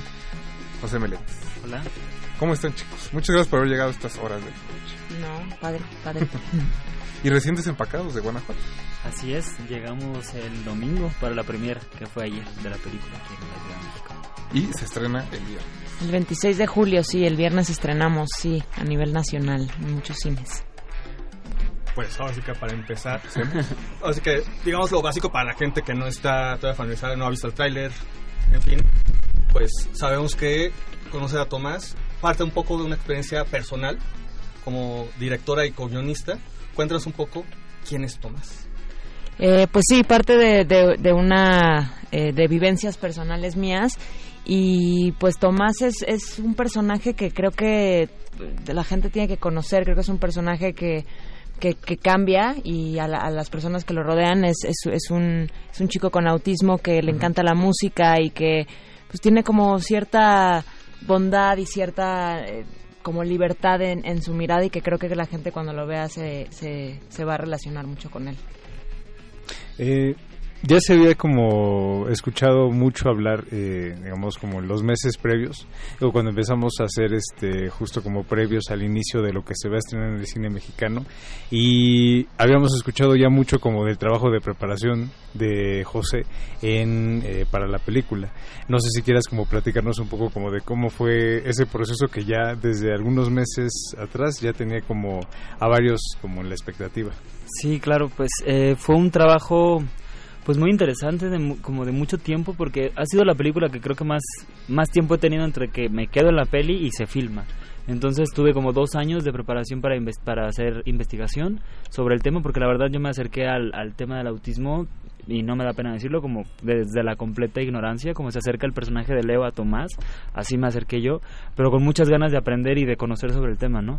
Y dos meses antes de empezar el rodaje, empecé a asistir a la Clínica Mexicana de Autismo y también otros compañeros de actores, que Marcela Aguirado, por ejemplo, también fue, fue bastante. Leo tomó la decisión de no ir tanto porque también su personaje se acerca y quería como la sorpresa real, ¿no? De acercarse a conocer a Tomás. Pero estamos bien contentos porque la y agradecidos sobre todo porque la clínica nos abrió las puertas y pudimos tener la oportunidad de convivir con varios chavos con esta condición y lo padre es que no nada más estábamos como en como en un salón de clases no como, uh -huh. como, en, como en clases sino que también fuimos varias veces a, a, al supermercado a comprar para eh, comida para que ellos cocinaran en clima comer con ellos. Fuimos al zoológico también Marcela nos acompañó. Fuimos a híjole hicimos infinidad de actividades como fuera de la institución que me ayudaron muchísimo como el trabajo de observación. Me basé muchísimo en un en un chavo que se llama José Carlos, que tiene la condición también del espectro autista y que tenía como ciertas similitudes como yo como yo me imaginaba a Tomás desde que leí el guion a cómo yo veía los gestos y la corporalidad y, y, el estar de José Carlos no la mirada la ternura en su mirada. Y como que también fue como un trabajo de observación pero pero siempre de la mano de María, o sea, María también tenía como muy claro cómo querían sus personajes y nos dejaba jugar, ¿no? Nos dejaba jugar no solo como en la construcción de personajes, sino también en la construcción de las relaciones entre los personajes. Y María, ¿tú cómo trabajaste, por ejemplo, este aspecto con tus actores? Pues con cada uno fue un acercamiento muy diferente, cada uno tenía que representar... Eh, la película juega entre el drama y la comedia, entonces uh -huh. los personajes eh, son muy diferentes en su acercamiento a la temática. En el caso de, de Leo y de José, con, con, Leo fue casi estudiarlo eh, minuciosamente en, su, en, en, sus obras que, que, estuvo a lo largo de, antes de, empezar la película y buscar la, la ternura de, eh, y buscar como estos ciertos elementos que él usaba en ciertas obras y como y, irlos eh, sacando a lo largo de, después de la, en la representación. Y luego con José pues hubo un ensayo que ahí fue como decidimos la química que, que se hacía y cómo, cómo funcionaban ellos dos Eh, pero en el caso, bueno, y evidentemente eh, eh, por- acercándome mucho a José y platicándoles mucho y sobre todo que entendieran el personaje. Para mí era muy importante en el caso de José que no imitara a mi hermano, que no imitara a José Carlos. Para mí era muy importante que creara a Tomás. Entonces eh, mantuve como un poco esa eh, esa lógica, ¿no? Eh, eh, que él creara a un chico con autismo eh, y no y no que fuera como él lo que se debe eh, de- del libro, ¿no? De, de, de- tener en un chico con, con, con autismo y creo que pues lo logró, o sea, creó verdaderamente a un personaje eh, en la ficción. Que y no en- fuera, digamos, una caricatura, ¿no? Sí, so- totalmente era como una cosa muy fácil de que pasara y creo que eso pasa con la imitación, creo que eso pasa con tener todos los rasgos que tienen que tener, ¿no? Que tener todo, ¿no? Cuando no es real, el espectro es tan grande que son cositas y cada uno tiene una cosa diferente y creo que Tomás es eso, Tomás es, es, es, es, es uno de un chico con autismo y y, el- y, y, bueno, funcionó de esa forma y, y- y tomamos cositas y también a lo largo del rodaje pues se fueron, fueron haciendo cosas también que fuimos adaptando dependiendo la escena y, y- y, bueno, en el caso de los otros actores de Alan Estrada pues necesitábamos evidentemente alguien que que aportara la comedia y que fuera musical, ¿no? Porque era el, el que iba a cantar. Entonces el abordaje con él fue totalmente, no era necesario hacer una introspección acerca del autismo y que lo conociera, más una, era otra mirada, ¿no? Y en el caso de Marce, pues la química con Leo, e- ella fue a un casting eh, y ahí la escogimos con, con unos ensayos igual con Leo Ortiz Gris y se generó la química. Entonces con cada uno fue un acercamiento a la temática muy diferente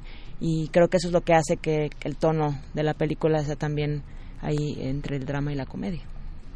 Cuéntanos un poco también de los otros dos personajes, precisamente el- la hermana, el cuñado, frente a estos dos actores, Leonardo Ortiz Gris, Marcela Guirado. Eh, porque además también, por una parte sí es el, eh, este personaje con autismo, pero ellos también tienen sus propios eh, pues dramas y sus crisis. Es una pareja Claro. que en, ca- en sus eh, respectivas áreas pues tienen como esas expectativas laborales, esa estabilidad económica y que no lo están logrando del todo. Cuéntanos un poco al, al respecto, cómo fue esta escritura junto con tu co- eh, co-guionista. Pues, o sea, qué bueno que lo mencionas porque creo que eh, para mí la película realmente el personaje que jala la historia, el personaje que cambia radicalmente es Leo Ortiz Gris, Ujú. es el personaje Leo, es un personaje que, que pues es todos los jóvenes que yo siento que tenemos sueños y que queremos lograr algo y que y siento que quería abordar esa temática de que pues estamos todos en un en un momento en el que queremos hacer algo y cómo una pareja se enfrenta a esto de, de, de de tener de repente a un chico con autismo en sus vidas, ¿no? Y, y, y- y no necesariamente es el chico con autismo, a veces es la mamá que está enferma, a veces es otras problemáticas de vida que todos tenemos y que nos hacen como pues poner no en la tablita nuestros sueños y poner eh, eh, eh, pues eh, lo que lo que viene de la vida en, en una perspectiva no y, y creo que eso fue un poco lo, el abordaje que hicimos con, con Leo y con y con Marce. Con Leo sobre todo pues qué pasaría si se te si te dicen hasta aquí llegó tu vida como la pensaste no de un día para otro o sea y, y creo que eso fue el cambio radical. De, de hecho Leo iba a ser papá en ese en ese Mm. proceso. Entonces para él también fue como le iba a cambiar la vida, ¿no? Cuando tienes un hijo, radicalmente todos tus, tus horarios, tu vida cambia. Y, y con Leo para él fue eso, con Tomás creo que mucho, como que le cambió en un día para otro, pues cómo iba a ser su vida en, en un futuro, ¿no? La historia creo que no es de, del, del pasado de estos dos personajes, sino de lo que va a ser el futuro de estos dos personajes. Y creo que eso es lo que deja al final como esa esperanza abierta, ¿no? Esas preguntas abiertas. Sí, eh, digo, sin, sin hacer spoilers ni nada para la gente que nos está escuchando, pero bueno, eh, el personaje de eh, Leo, pues es frente a este músico eh, con un bloqueo creativo y Sí. que está como posponiendo eh, su nueva composición. Sí, y sí. ella, pues, es una cirujana que está esperando su- una oportunidad para encabezar pues, una operación. Sí, y ¿no? también tener un personaje femenino que, que se equivoca y que no es esta musa y diva, ¿no? O sea, creo que eso también a mí me parece importante, pues pues, es una cirujana que se equivoca, ¿no? Y que tiene esta primera oportunidad, pero que no le sale bien, ¿no? Que no necesariamente todo sale bien, ¿no? En estas en estos momentos de, de cambio de vida y creo que eso también tener un personaje femenino así en pantalla Y profesionista. y profesionista, claro, una, una cirujana, ¿no? Creo que es, bueno, a mí me parece como algo que, que me gusta mucho, pues ver, ver la representación de la mujer en, en la película. Eh, a lo largo de, digo, estuve- estuvimos revisando como las notas de prensa de- del tour y de las entrevistas que han dado. y eh, aparece una, una palabra no frecuente que es como inclusión, el, el no diferenciar a Tomás, ¿no? Del resto de, digamos, del elenco de personajes. Ujú. Sí, pues creo que pues es lo que hemos un poco... eh, la película es normalizar el tema, la película no es una película educativa, no es una película eh, pues que hable del, del, del tema, sino es una historia en donde hay un personaje con autismo y la inclusión es eso, ¿no? Es normalizar, no necesariamente a la- las personas con autismo, sino cualquier persona, un nicho que se sienta diferente o que se sienta fuera de, de no incluido, ¿no? Y creo que se ha manejado mucho esa palabra porque es una palabra como que nos acerca a, a estar como en un mundo mucho más unificado, ¿no? Y que todos somos diferentes y que está bien. Sí, que no es ni didáctico, Exacto. pero tampoco es eh, un, un drama, ¿no? Exacto. Sí, bueno, Finalmente es eso es la comedia. Pues, pues, no, pero creo que a veces es como complicado alcanzar ese balance tanto como director o como actor entre quizá sensibilizar y entretener que al final de cuentas creo que es lo que la película también este busca. Entonces, de repente lograr ese equilibrio en cualquiera como de las dos partes o de los dos ámbitos, eh, creo que puede llegar a ser como complicado, ¿no? O cada uno tiene como sus retos muy particulares. Claro, creo que eso fue lo más difícil, mantener un tono que fuera, sí, una película, pues para un público entretenida, para un público familiar aparte, y que estuviera abierta como a preguntas, pero sí con un, sí tiene una profundidad, sí abre preguntas, sí te pone un tema que probablemente la mayoría de la gente desconoce y que no está mal, o sea, qué bueno que se desconozca, pero qué bueno que se le abran estas oportunidades para hablar del tema. Y pues también pues lo que es un momento en el verano para ir a verla que la familia que también eso es raro del cine mexicano ahorita que, que nos pongan en el verano pero creo que es muy lindo porque pues las familias están en vacaciones entonces pueden ir juntos y creo que eso es una oportunidad para esta película. No, y me parece que a veces son, son temas sensibles, digamos, al interior de cada familia. Entonces, hablarlos en público también ayuda justo a no a no este ocultar ocultar o aislar Sí, ¿no? A- Volverlo tabú en, en un Claro. momento dado. exactamente claro sí sí sí Cuéntanos también un poco de la cuestión presente musical, ya que es como un eje, así que es algo que caracteriza a, a Tomás como personaje. ¿Cómo fue la elección de pues de la música? Y además de que, bueno, hay un tema eh, eh, creado ex profeso para la película. Pues la música temáticamente es como central porque bueno León es un músico frustrado y. Tomás tiene una conexión con la con la música eh, grupera en específico. Entonces y es su punto de, de, de unión, ¿no? De, de empatía. Entonces ahí temáticamente había como algo, pero también la película es muy musical, o sea, la película tiene muchísimas canciones, pero muchas canciones de todos los géneros. Y entonces también era como una forma para nosotros de decir, bueno, también todos los géneros, todo el espectro, ¿no? De, de estas cosas que existen de, ay, el grupero no, porque tal, ay, el reggaetón no, porque tal. O sea, como quitar ese, esa como cosa de tú no, tú no, y, y yo solo escojo esto, y abrirnos un poco al espectro de, o sea, que temáticamente con la música decir todo es todo es bueno, tú nomás escoge lo que te gusta, ¿no? Y, y Leo un poco tiene esa como cosa, pues, de, de bloqueo de que dices yo solo escojo esta música Sí, y yo no.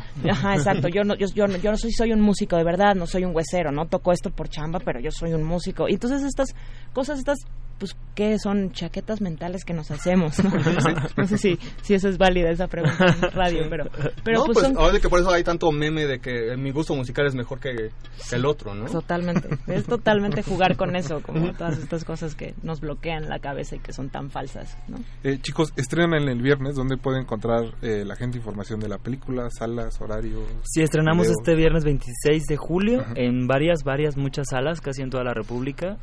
Y pues en cualquier cine. Cinépolis, Cinépolis, Cinemex, tenemos garantía Cinépolis, recomendación Ah. Cinemex. Así que salgan y conozcan a Tomás. Que vayan. Sí, vayan. que vayan Y es bien importante ir la prim- el primer fin de semana porque eso define cuánto tiempo se va a quedar la película en cartelera y si nos van a quitar algunas salas o nos pueden dar hasta más. Hasta más. No, se la van a pasar muy bien. Yo creo que es una película como muy bonita para el público. Bueno, nos fue muy bien en Guanajuato, se llenó, entonces estamos ahorita como creyendo que la gente sí la quiere ver. Ojalá que sí. Esperemos que sí. Chicos, muchas gracias por haber Muchas venido esta gracias a noche. Mucha suerte en el estreno. Y es, pues esperamos tenerlos pronto otra vez en cabina. Muchas Espero que gracias. sí. Gracias. Ahora vamos a escuchar Mindfuck de Rock Boys. Recuerden que estamos todavía escuchando el soundtrack de El misterio de Silver Lake. No se despeguen, regresamos a Resistencia Modulada. De, de retinas.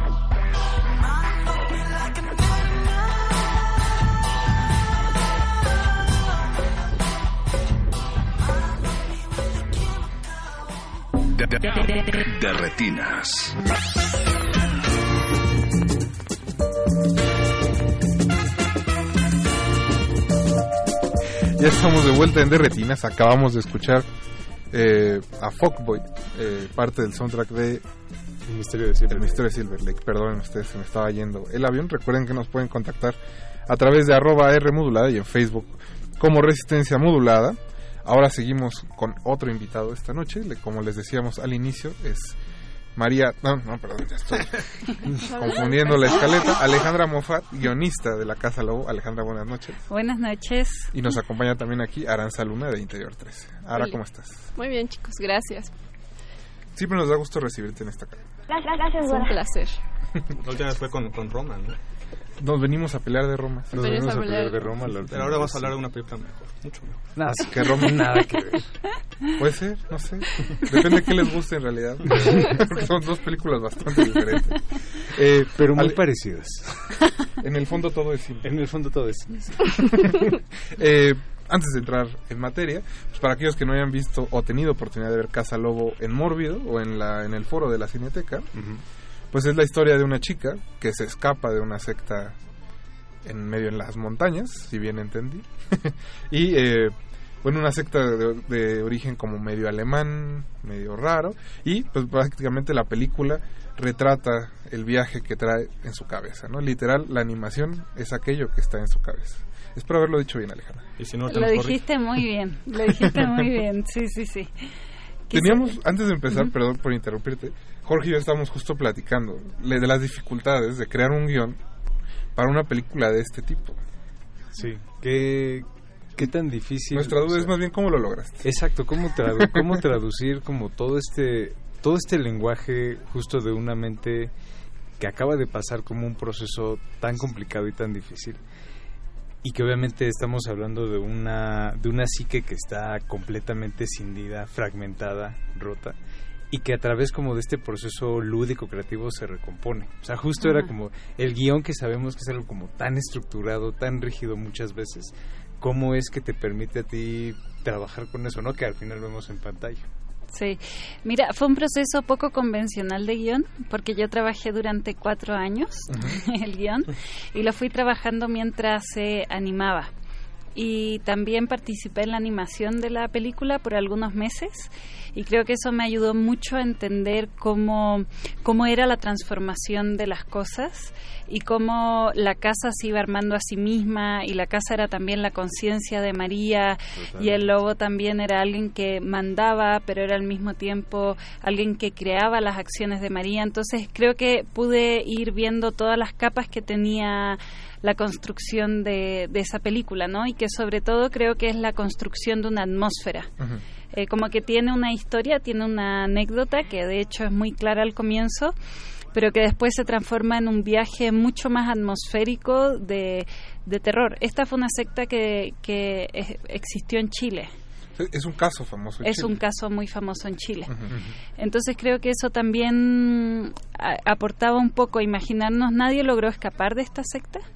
Entonces nos imaginamos cómo sería que alguien lograra escapar y que transformara y en el fondo que fuera un poco una película escrita por el lobo. O sea, eso era lo que nos imaginábamos.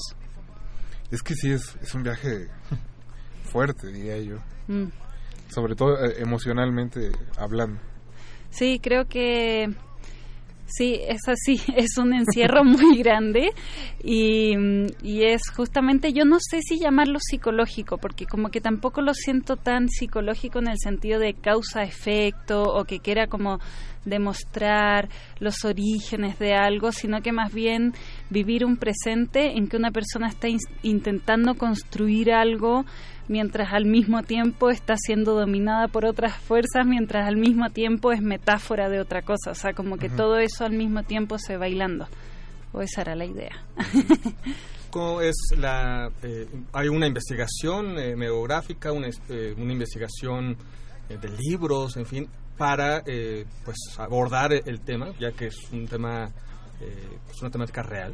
Sí, investigamos bastante, vimos muchos archivos de la colonia y eh, leímos bastantes eh, libros que abordaban. Para nosotros es una cosa muy común, o sea, por ejemplo, ellos hacían productos y yo recuerdo perfecto en el supermercado uh -huh. ver esos productos y que mis papás me decían, eso no se puede comprar, eso no, porque eso lo hacen los colonos de Colonia Dignidad.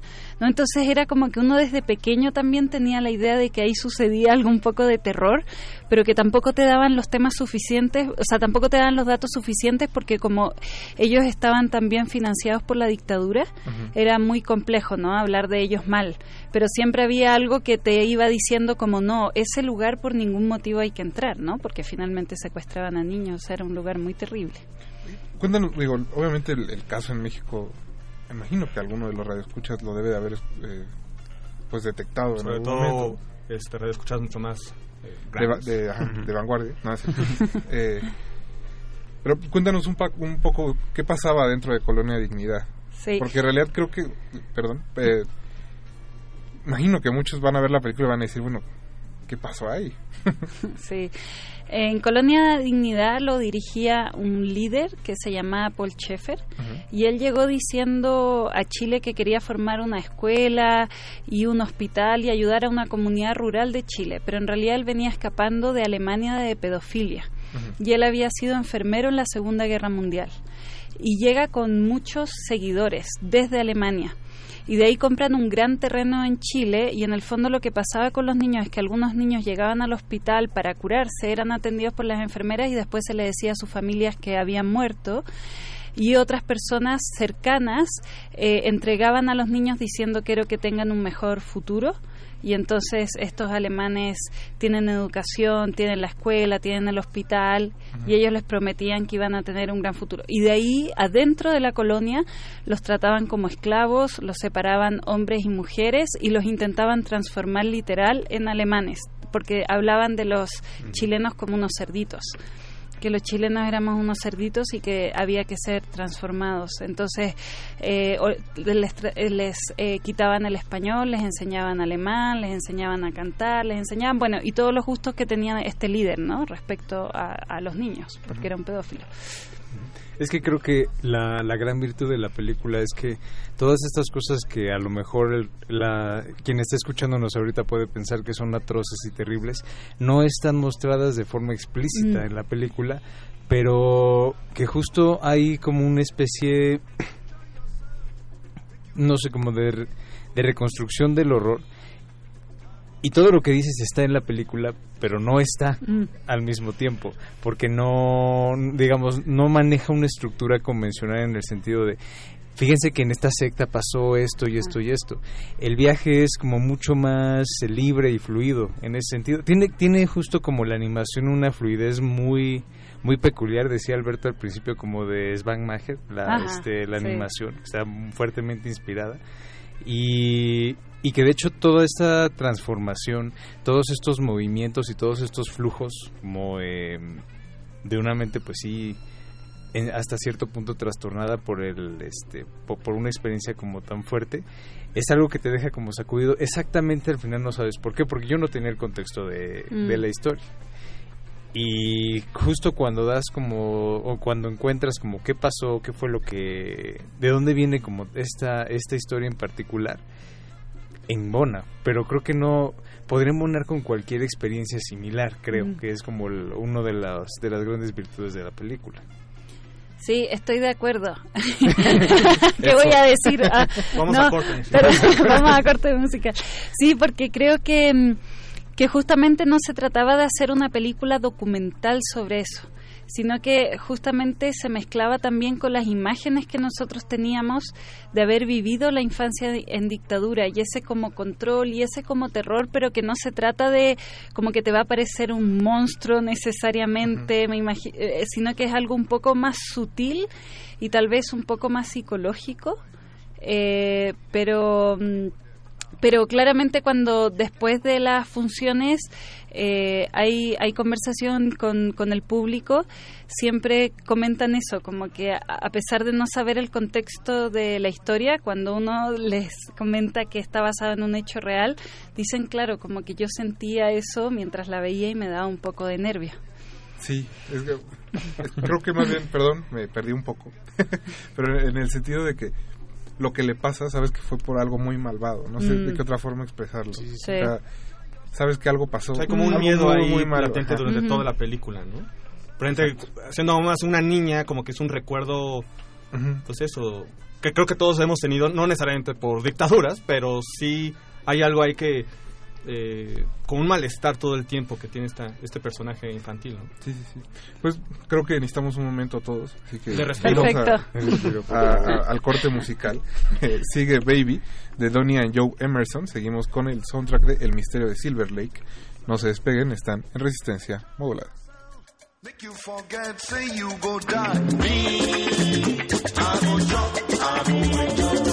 De, de retinas.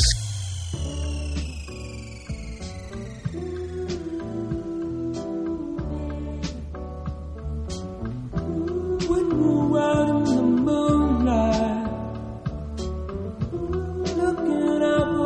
stars above.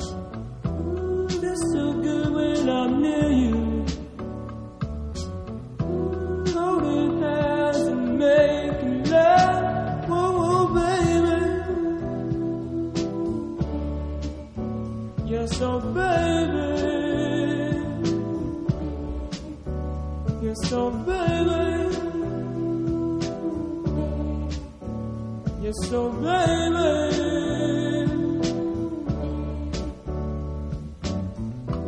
Sandy Beach was making love as in. It's so good walking side by side. Wanna be with you all my life. Oh, baby. Yes, oh, baby. Yes, oh, baby. Yes, oh, baby.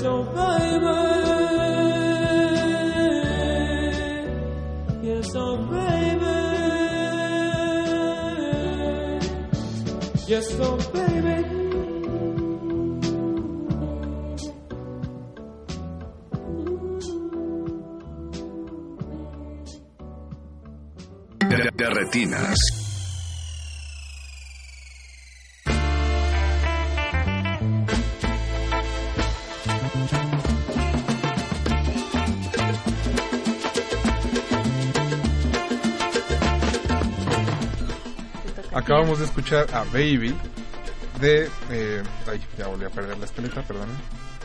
Ahora sí, De Donnie and Joe Emerson. Recuerden que estamos en el 96.1 FM de Radio Nam. Que nos pueden contactar en Twitter como arroba R modulada y en Facebook como Resistencia Modulada. Nuestro amigo Pablo Extinto ya está. Oye, lo dejamos tres semanas. estaba- ¿Cómo yo está? poco ¿Está ansioso, bien? ¿no? Yo me preocupé, pero ya se hizo presente. Yo andaba con el bien. pendiente, ¿eh? Y nos dice que, eh, pues después de tres semanas de intermedio, volvimos al aire. Y que es como reencontrarse con su ex. No seas manchado. Ya. Así nos vamos a llevar hasta. No sé si está bueno o yo creo que es malo, ¿no? Sí. Bueno, depende. Igual era una... Depende de la ex. Ah, bueno, pero cuando nos habló por teléfono dijo que las exes que le había tocado eran malas. Entonces, creo que fue... Fue Pablo, no.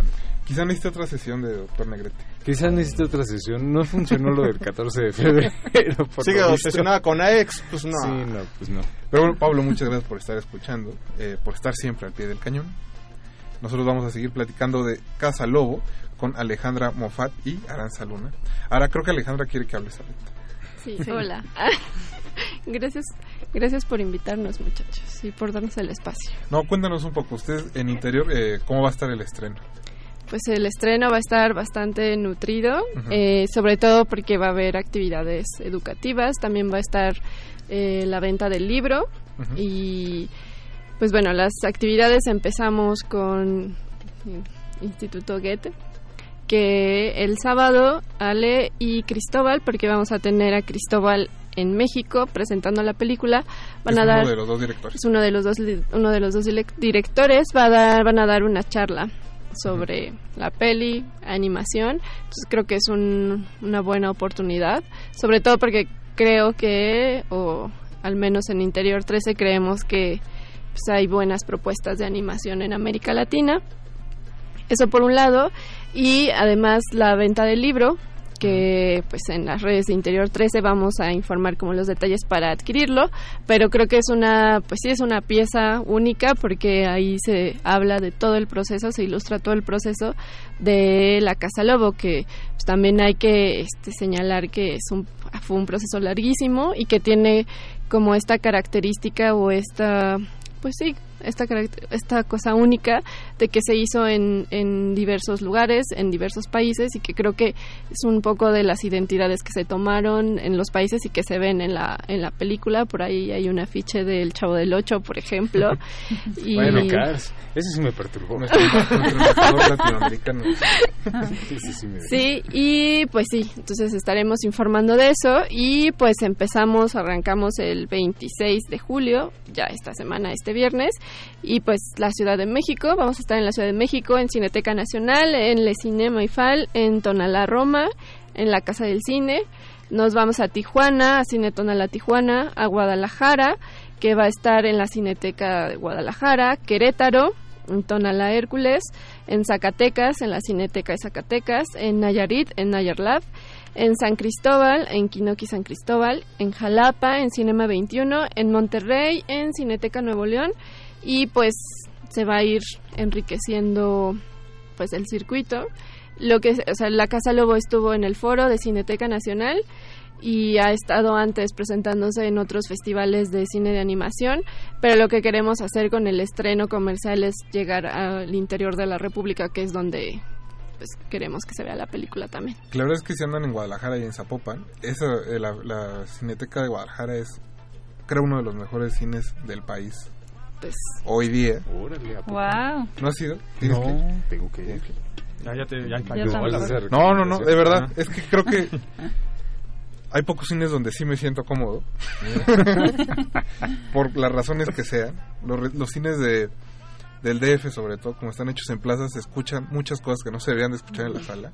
Entonces, la cineteca está... es Digo, también me gusta mucho la cineteca de aquí, pero son cosas diferentes. Es como mi mamá y mi papá. Entonces, eh, si pueden, vayan, de verdad, aprovechen. Sí, que, Y- que creo que eso es lo, o sea, además de que hay una propuesta visual en la Casa Lobo, también hay algo muy interesante en, en el sonido y que creo que esas cosas se pueden disfrutar en una salota con toda la atención y con todo el, este horror que hemos estado platicando. Y a ustedes, eh, como distribuidoras, como Interior 13, más allá obviamente de la propuesta, las atmósferas que crean, la, la historia, cuando llega una película como La Casa Lobo, ¿cómo es esta, eh, pues esa decisión de queremos distribuirla entre todos, obviamente? ¿no?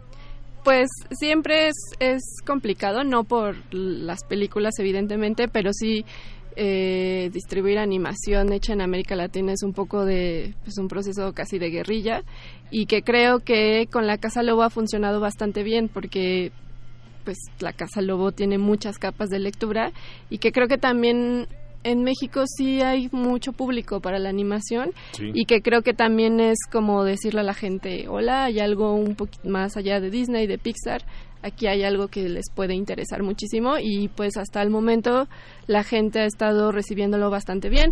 En el foro nos fue bastante pues, muy chido, entonces creemos que llegar a otros lugares va a ser con esa misma potencia. Que además ya han tenido la experiencia con Virus Tropical el año Con pasado. Virus Tropical. Es otra película muy distinta, pero frente son otra una propuesta, en este caso colombiana. ¿no? colombiana y pues creo que lo que atraviesa por ejemplo a Virus y a la Casa Lobo que son inquietudes totalmente de América Latina que creo que ese es único y que ese es muy especial sobre todo porque en Virus Tropical vimos como un proceso de crecimiento de una mujer colombiana y en la Casa Lobo vemos un proceso histórico que si bien ocurrió en Chile pues creo que atraviesa toda América Latina Sí, y también la artesanía, ¿no? Creo que independientemente de que La Casa Lobo pueda ser una película profundamente perturbadora, también es una película con un diseño de producción, con un arte eh, también bastante atractivo y creo que bastante minucioso y muy, muy bien cuidado.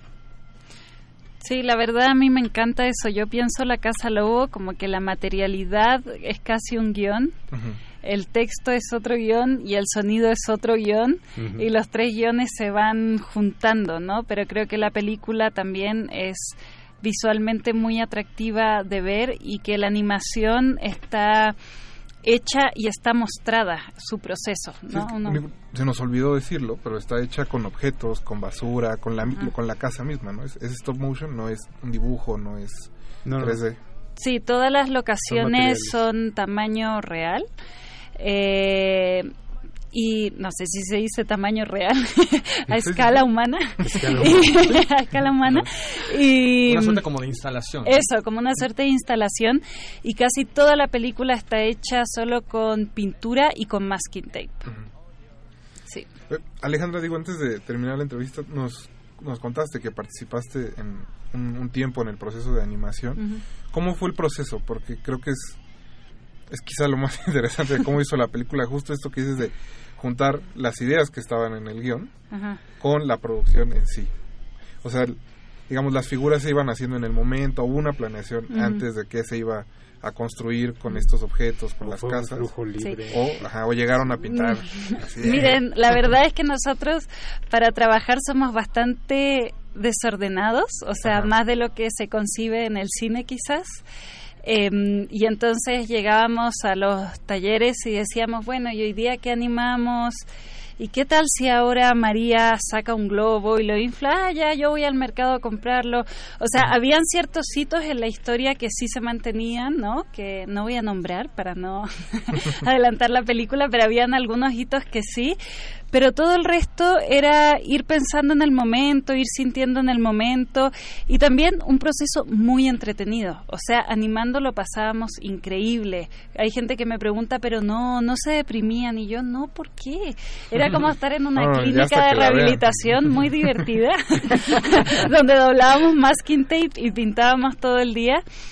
Y la verdad es que así también se manejó el guion. O sea, a veces ellos cuando estaban animando en otro país me mandaban un mensaje de texto y me decían, oye, eh, hoy animé a un pájaro y creo que hay que incluirlo en la historia. Y yo, bueno, pensaba cómo incluirlo y así. Hay gente que mm, eso como que le incomoda mucho. A mí eso es lo que más me fascina del guion, la transformación de las cosas. Era, era una película viva, digamos. Así es, todo el tiempo. En todo sentido. Y Jorge, tú que eres psicólogo, ¿qué piensas? Bueno, creo que lo fui, este, al, al principio lo, lo comenté, pero justo creo que un, uno de los rasgos como más llamativos es y creo que no no es precisamente exclusivo como de una de una persona eh, que tenga rasgos esquizofrénicos o que tenga como una una patología como tal. Creo que todos si te- todos tenemos esta capacidad como de tener un pensamiento en flujo libre. Y eso puede llevarnos a lugares como muy eh, aparentemente irracionales, caóticos y anárquicos, pero sí tenemos que entender que esa parte eh, convive con la parte más racional, educada y este, digamos como sana que podemos mostrar al mundo. Pero creo que esa casa lobo la vive en cada uno de nosotros. Nada más que está qué bonito escondida. Lo voy a aga- lo- Ese es el quote del póster. Lo voy a agarrar para prensa, eh, total. Bueno, pero me pagas mis honorarios. Sí, te pago tus honorarios. ¿Haces factura? Eh, Te paso mi RFC. Antes de, justo antes de terminar, pues, hay que también aprovechar para mandarle un saludo a Mare Sánchez Armas, también de Interior 13, que hizo posible esta entrevista. Mare, Ujú. gracias por todo. Te queremos. Y a Ipate Arguero, que pronto hablará en la tele de esta película. Por supuesto, nuestra querida Ipate. Esperemos que nos esté escuchando hasta la postales. ¿El jueves a qué hora? El jueves, ocho y media de la noche, domingos, cuatro y treinta de la tarde.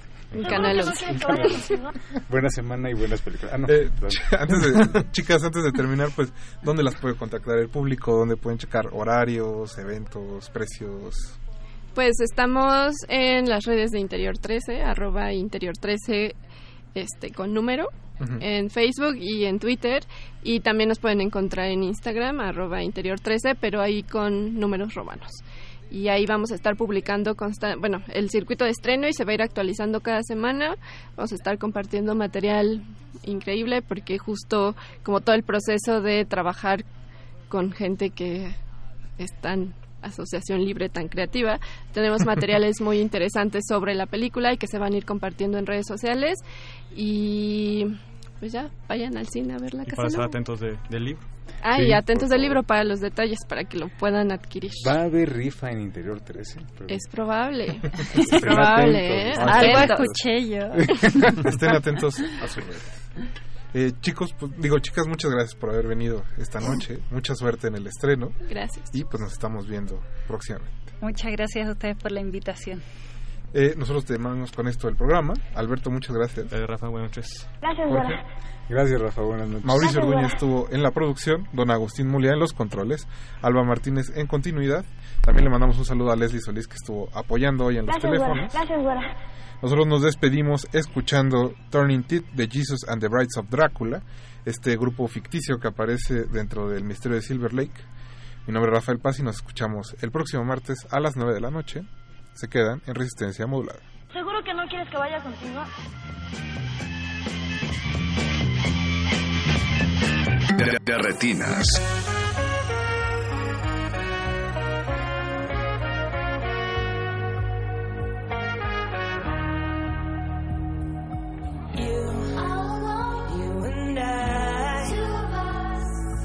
Turning like teeth, sigh, Siamese, forever. Lead from dusk to tail, in tails of dust. You and I,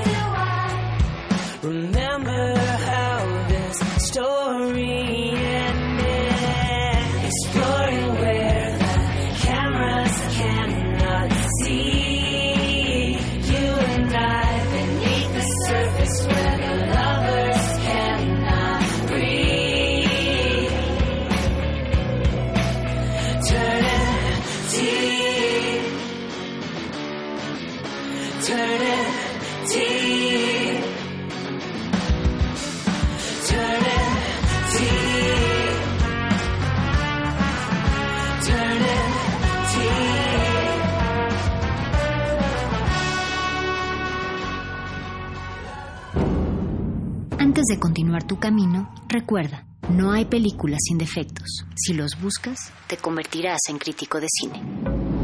De, de re- de retinas.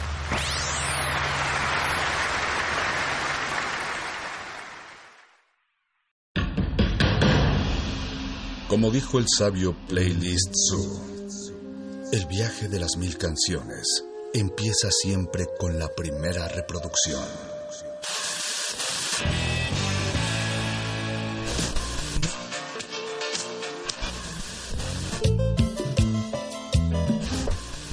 A continuación, un maestro te abrirá la puerta de su lista de reproducción.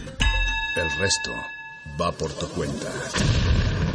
Play listo.